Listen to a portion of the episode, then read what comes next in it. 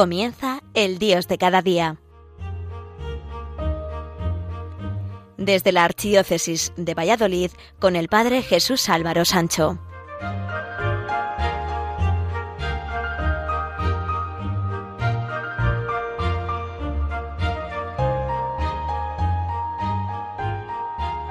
Queridos amigos de Radio María, el próximo domingo la Iglesia celebra la Jornada Mundial de Oración por las Vocaciones y la Jornada de las Vocaciones Nativas, bajo el lema Ponte en camino, no esperes más. Esta campaña, se difunde de manera conjunta por el Servicio de Pastoral Vocacional de la Conferencia Episcopal Española, la Conferencia Española de Religiosos, la CONFER, Obras Misionales Pontificias y la Conferencia Española de Institutos Seculares. Se pretende que toda la Iglesia se sume a la petición de que el Señor envíe obreros a su mies, que no deje de suscitar vocaciones de especial consagración al servicio de la Iglesia y del mundo. Con tal motivo, el Papa Francisco ha escrito un mensaje que lleva por lema Vocación, Gracia y Misión. Vamos a leer varios fragmentos de dicho mensaje. Queridos hermanos y hermanas, queridísimos jóvenes, es la sesagésima vez que se celebra la Jornada Mundial de Oración por las Vocaciones, instituida por San Pablo VI en 1964 durante el Concilio Ecuménico Vaticano II. Esta iniciativa providencial se propone ayudar a los miembros del pueblo de Dios personalmente y en comunidad a responder a la llamada y a la misión que el Señor confía a cada uno en el mundo de hoy, con sus heridas y sus esperanzas, sus desafíos y sus conquistas. Este año les propongo reflexionar y rezar guiados por el tema vocación, gracia y misión. Es una ocasión preciosa para redescubrir con asombro que la llamada del Señor es gracia, es un don gratuito y al mismo tiempo es un compromiso a ponerse en camino, a salir para llevar el Evangelio. Estamos llamados a una fe que se haga testimonio, que refuerce y estreche en ella el vínculo entre la vida de la gracia, a través de los sacramentos y la comunión eclesial y el apostolado en el mundo. Animado por el espíritu, el cristiano se deja interpelar por las periferias existenciales y es sensible a los dramas humanos, teniendo siempre bien presente que la misión es obra de Dios y no la llevamos a cabo solos, sino en la comunión eclesial, junto con todos los hermanos y hermanas guiados por los pastores. Porque este es desde siempre y para siempre el sueño de Dios, que vivamos con Él en comunión de amor. El apóstol Pablo abre ante nosotros un horizonte maravilloso. En Cristo Dios Padre nos ha elegido en Él antes de la creación del mundo, para que fuéramos santos e irreprochables en su presencia por el amor. Él nos predestinó a ser sus hijos adoptivos por medio de Jesucristo conforme al beneplácito de su voluntad. Son palabras que nos permiten ver la vida en su sentido pleno. Dios nos concibe a su imagen y semejanza y nos quiere hijos suyos. Hemos sido creados por el amor, por amor y con amor, y estamos hechos para amar. A lo largo de nuestra vida esta llamada inscrita en lo más íntimo de nuestro ser y portadora del secreto de la felicidad nos alcanza por la acción del Espíritu Santo de manera siempre nueva. Ilumina nuestra inteligencia, infunde vigor a la voluntad, nos llena de asombro y hace arder nuestro corazón. A veces incluso irrumpe de manera inesperada. Fue así para mí el 21 de septiembre de 1953 cuando mientras iba a la fiesta anual del estudiante sentí el impulso de entrar en la iglesia y confesarme. Ese día cambió mi vida y dejó una huella que perdura hasta hoy. Pero la llamada divina al don de sí se abre paso poco a poco a través de un camino, al encontrarnos con una situación de pobreza, en un momento de oración, gracias a un testimonio límpido del Evangelio, a una lectura que nos abre la mente, cuando escuchamos la palabra de Dios y la sentimos dirigida directamente a nosotros en el consejo de un hermano, una hermana que nos acompaña, en un tiempo de enfermedad o de luto. La fantasía de Dios para llamarnos es infinita. Y su iniciativa y su don gratuito esperan nuestra respuesta. La vocación es el entramado entre elección divina y libertad humana. Una relación dinámica y estimulante que tiene como interlocutores a Dios y al corazón humano. Así, el don de la vocación es como una semilla divina que brota en el terreno de nuestra vida. Nos abre a Dios y nos abre a los demás para compartir con ellos el tesoro encontrado. Esta es la estructura fundamental de lo que entendemos por vocación. Dios llama amando y nosotros agradecidos respondemos amando. Nos descubrimos hijos e hijas amados por el mismo Padre y nos reconocemos hermanos y hermanas entre nosotros. Santa Teresa del Niño Jesús, cuando finalmente vio con claridad esta realidad, exclamó, Al fin he encontrado mi vocación. Mi vocación es el amor. Sí, he encontrado mi puesto en la Iglesia. En el corazón de la Iglesia, mi madre, yo seré el amor. La llamada de Dios, como decíamos, incluye el envío. No hay vocación sin misión y no hay felicidad y plena realización de uno mismo sin ofrecer a los demás la vida nueva que hemos encontrado. La llamada divina al amor es una experiencia que no se puede callar. Ay de mí si no predicara el Evangelio, exclamaba San Pablo. Y la primera carta de San Juan comienza así. Lo que hemos oído, visto, contemplado y tocado, es decir, el verbo hecho carne, se lo anunciamos también a ustedes para que nuestra alegría sea plena. Hace cinco años, en la exhortación apostólica Gaudete de Cesultate, me dirigí a cada bautizado y bautizada con estas palabras. Tú también necesitas concebir la totalidad de tu vida como una misión. Sí, porque cada uno de nosotros, sin excluir a nadie, puede decir, yo soy una misión en esta tierra y para eso estoy en este mundo. La misión común de todos los cristianos es testimoniar con alegría en toda situación, con actitudes y palabras, lo que experimentamos estando con Jesús y en su comunidad, que es la Iglesia. Y se traduce en obras de misericordia material y espiritual, en un estilo de vida abierto a todos y manso, capaz de cercanía, compasión y ternura, que va contracorriente respecto a la cultura del descarte y de la indiferencia. Hacerse prójimo, como el buen samaritano, permite comprender lo esencial de la vocación cristiana, imitar a Jesucristo que vino para servir y no para ser servido. El evangelista Marcos narra el momento en que Jesús llamó a doce discípulos, cada uno con su propio nombre. Los instituyó para que estuvieran con él y para enviarlos a predicar, curar las enfermedades y expulsar a los demonios. El Señor ponía así pases de su nueva comunidad. Los doce eran personas que, de ambientes sociales y oficios diferentes, y no pertenecían a las categorías más importantes. Los evangelios nos cuentan también otras llamadas, como la de los 72 discípulos que Jesús envía de dos en dos. La iglesia es precisamente eclesia, término griego que significa asamblea de personas llamadas, convocadas, para formar la comunidad de los discípulos y discípulas misioneros de Jesucristo, comprometidos a vivir su amor entre ellos y a difundirlo entre todos para que venga el reino de Dios. En la Iglesia todos somos servidores y servidoras, según diversas vocaciones, carismas y ministerios. La vocación al don de sí mismo, en el amor común a todos, se despliega y se concreta en la vida de los cristianos laicos y laicas, comprometidos a construir la familia como pequeña iglesia doméstica y a renovar los diversos ambientes de la sociedad con la levadura del Evangelio. En el testimonio de las consagradas y de los consagrados, entregados totalmente a Dios por los hermanos y hermanas, como profecía del reino de Dios, en los ministros ordenados, diáconos, presbíteros, obispos, puestos al servicio de la palabra, de la oración y de la comunión del pueblo santo de Dios, solo en la relación con todas las demás, cada vocación específica en la Iglesia se muestra plenamente con su propia verdad y riqueza. En este sentido, la Iglesia es una sinfonía vocacional, con todas las vocaciones unidas y diversas, en armonía y a la vez en salida, para irradiar en el mundo la vida nueva del reino de Dios. Queridos hermanos y hermanas, la vocación es don y tarea, fuente de vida nueva y de alegría verdadera.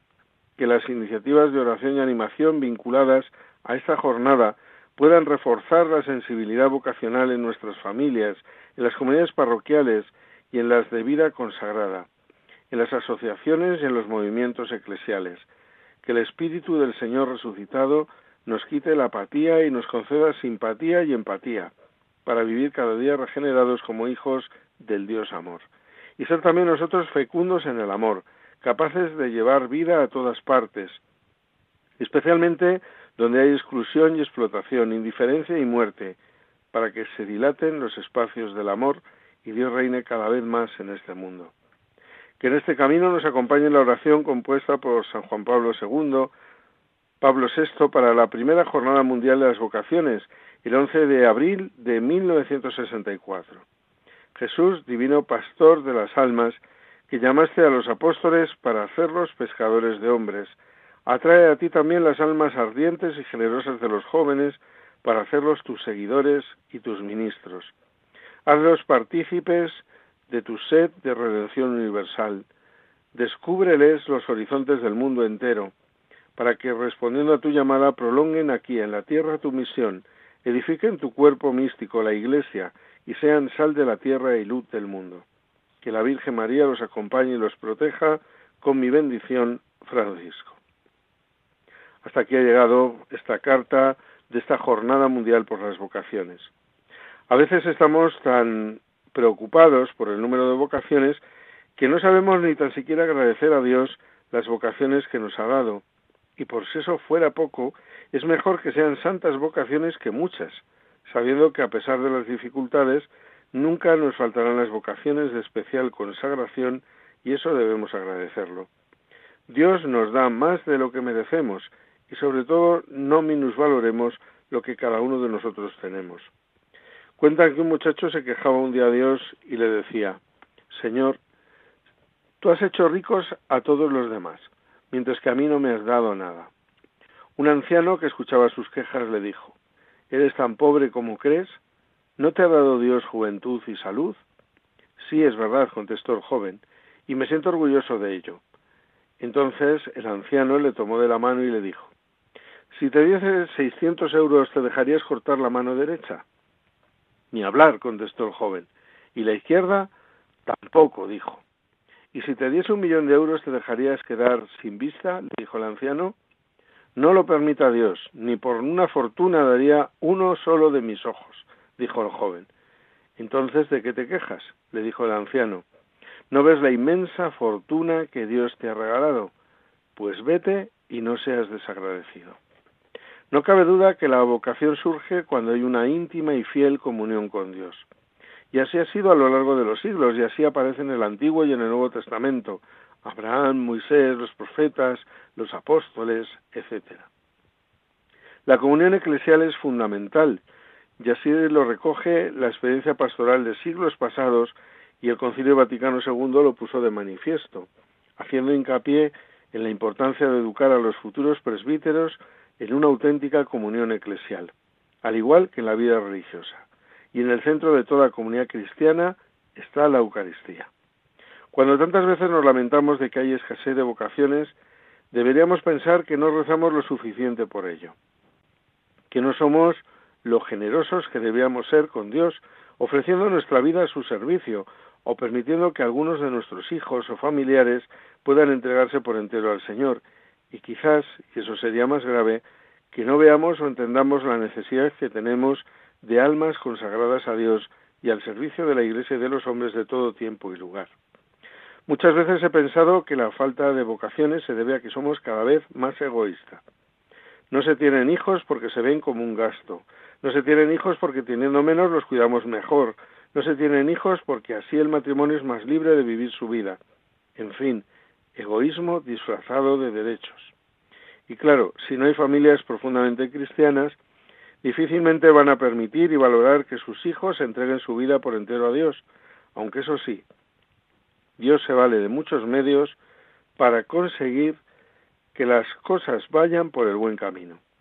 Y las dificultades no son más que pruebas para reforzar lo realmente importante, volver de nuevo los ojos hacia Dios. Un elemento importante en la vocación es que no solo digamos cosas, sino que nos las creamos realmente, que no hablemos de la verdad, sino que esa verdad se transparente en la vida cotidiana. En resumen, que nos creamos lo que decimos creer en nuestra fe. Escuché a un compañero sacerdote una pequeña anécdota sobre la verdad y la mentira en la vida de fe. La anécdota dice así. Estaban un sacerdote y un banquero juntos dialogando pues tanto la oficina bancaria como la iglesia estaban en la plaza mayor del pueblo, cuando el sacerdote observa que al banco van más personas a diario que entran en la iglesia a rezar. Y el sacerdote le pregunta al banquero, ¿cómo es posible que tú, que cuentas mentiras para ganar clientes, tengas más personas que yo, que digo la gran verdad de Jesucristo? Y el banquero le respondió, ciertamente, yo cuento mentiras, pero las cuento como si fuesen verdades, mientras que tú cuentas verdades, pero las cuentas como si fuesen mentiras. Los que reciben una llamada especial del Señor necesitan dos pilares básicos, fe y confianza. Y esa fe y esa confianza en Dios hace mover montañas y esperar contra toda esperanza. Los cristianos no podemos hacernos tan dueños de nuestra vida que no dejemos lugar a Dios, todo lo contrario, porque sabemos que Dios está más cerca de nosotros y más dentro de nosotros que nosotros mismos, como decía San Agustín. Debemos dejar que Él actúe en nosotros y por nuestra parte decir y obrar con las palabras de María, hágase en mí según tu voluntad. Hacemos una pequeña pausa musical para la reflexión y continuamos, aquí en el programa El Dios de cada día a través de las emisoras de Radio María España.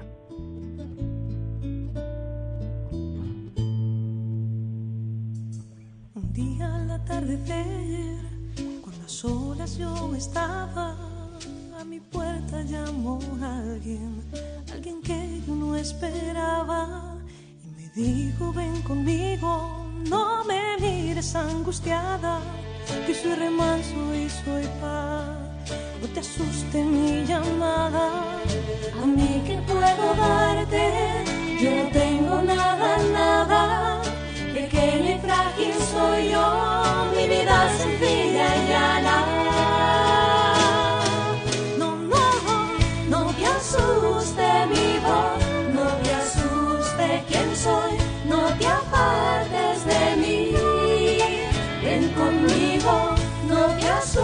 Asuste mi voz,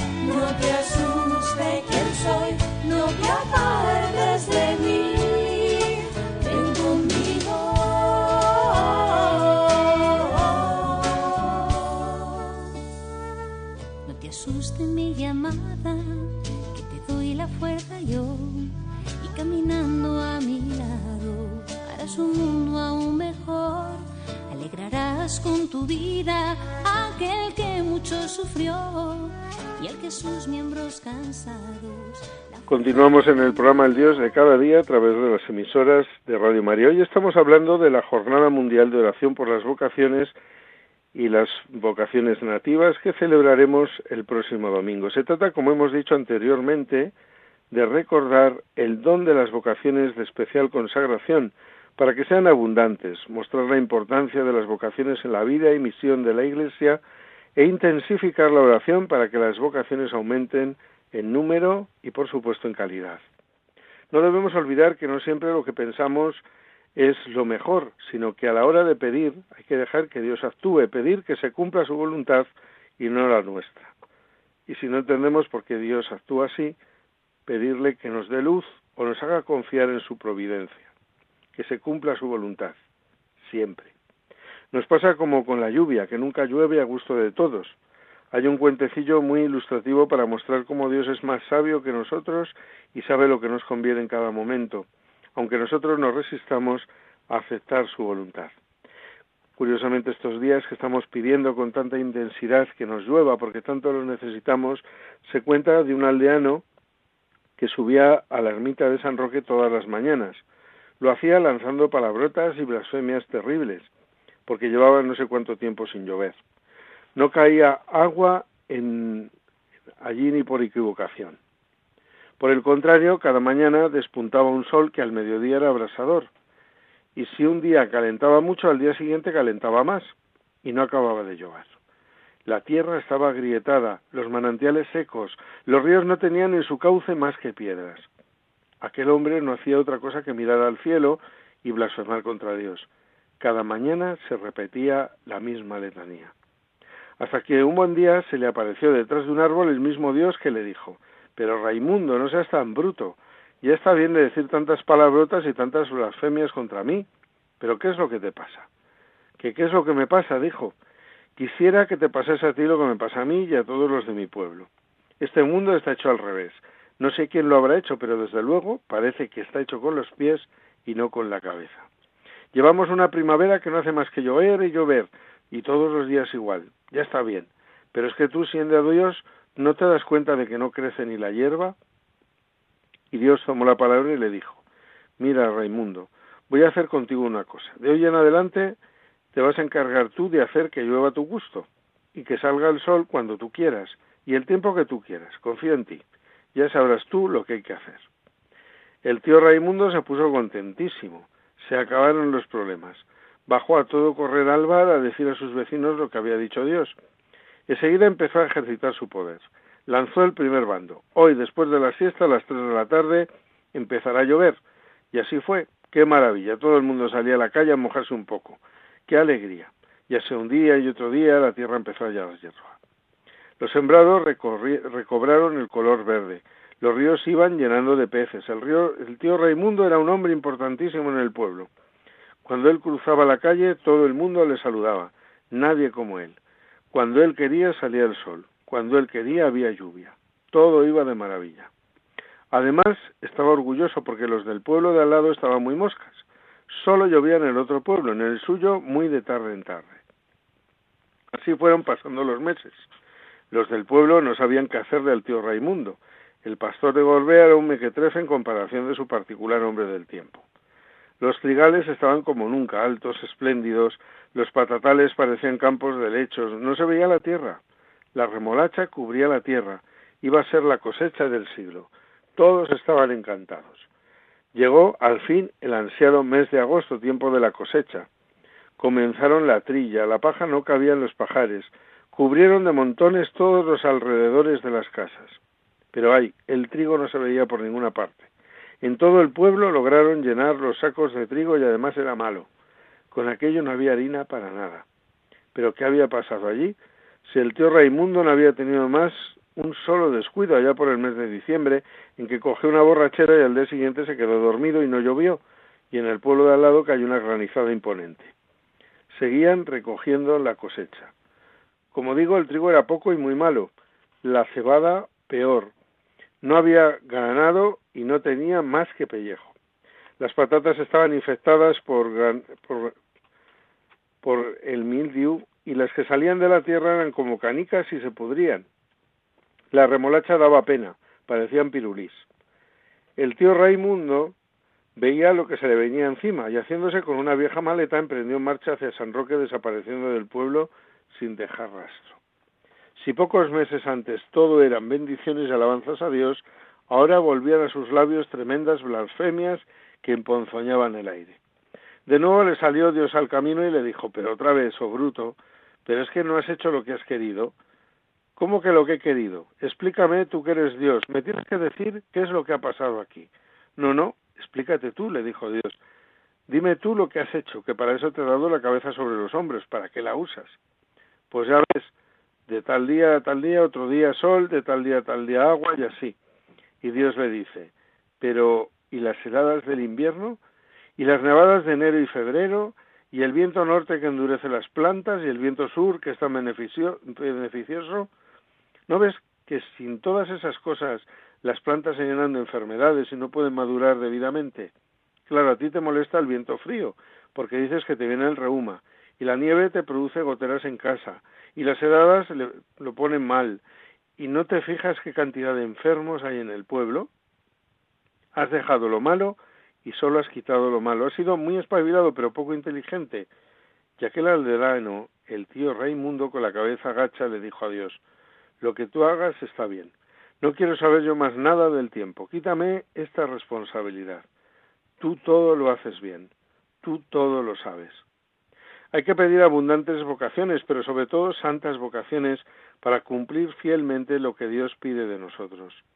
Y sobre todo no olvidemos que la vocación no es algo para uso personal, sino para toda la Iglesia y el mundo, y que la llamada es de Dios y nuestra solamente la respuesta a esa llamada, aceptando la voluntad de Dios en nuestra vida. Por eso es esencial que pidamos que se cumpla la voluntad de Dios, aunque nos cueste entender las decisiones que Dios toma para con nosotros.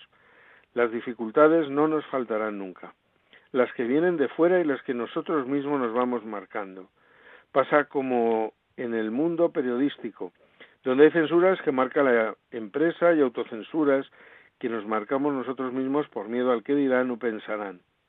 Cada vez estoy más convencido y así lo vivo que cuando algo es de Dios al final acaba triunfando, a pesar de nuestra oposición o nuestros miedos. Y eso es lo que ocurre con las vocaciones, sean del tipo que sea. El padre del que llegaría a ser papa con el nombre de Juan Pablo I, Albino Luciani, se llamaba Giovanni y era un hombre de ideas socialistas, anticlerical y no pisaba el templo, aunque murió tras recibir los últimos sacramentos y en perfecta sintonía con la Iglesia. Su hijo Albino, seguramente impresionado por un predicador capuchino, se planteó a los diez años el ser sacerdote. Pero había que conseguir el beneplácito del padre que por aquel entonces andaba trabajando en Francia, y algo más que el permiso, porque había que pensar en comprar libros, desplazamientos, pensión, aunque muy modesta, del seminario, y la familia era bastante pobre. Curioso, el padre, a pesar de la sorpresa que le supuso la decisión del hijo, le respondió a vuelta de correo Haz lo que quieras. El Papa Juan Pablo I conservó celosamente aquella carta entre sus recuerdos más queridos.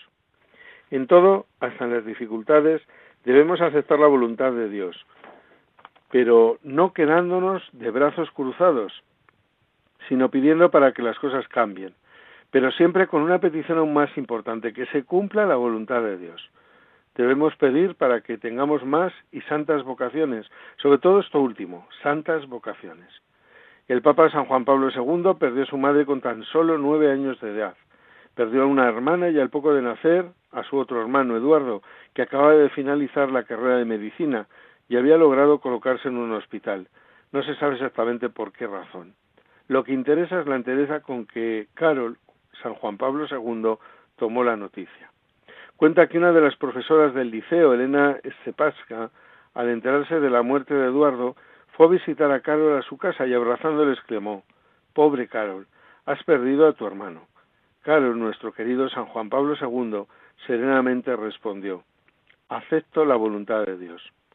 Pidamos con fervor lo que necesitamos, pero no tiremos la toalla. Confiemos en Dios que sabe mejor que nosotros lo que necesitamos y cuándo y cómo. Confiemos en la providencia que no nos abandonará nunca si tenemos fe. No perdamos la esperanza porque al igual que a los sacerdotes el día de la ordenación nos dice el obispo, Dios que comenzó en ti la obra buena, él mismo la lleva a término, así nos dirá a nosotros. Yo que os pedí que rezaseis para que el Señor envíe obreros a su mies, no os dejaréis en los sacerdotes religiosos y religiosas necesarios para cumplir esa misión. Y hasta aquí ha llegado por hoy el Dios de cada día a través de las emisoras de Radio María España. Volveremos a estar con todos ustedes dentro de cuatro semanas. Hasta entonces, que tengan una buena semana y una muy buena vivencia de este tiempo pascual.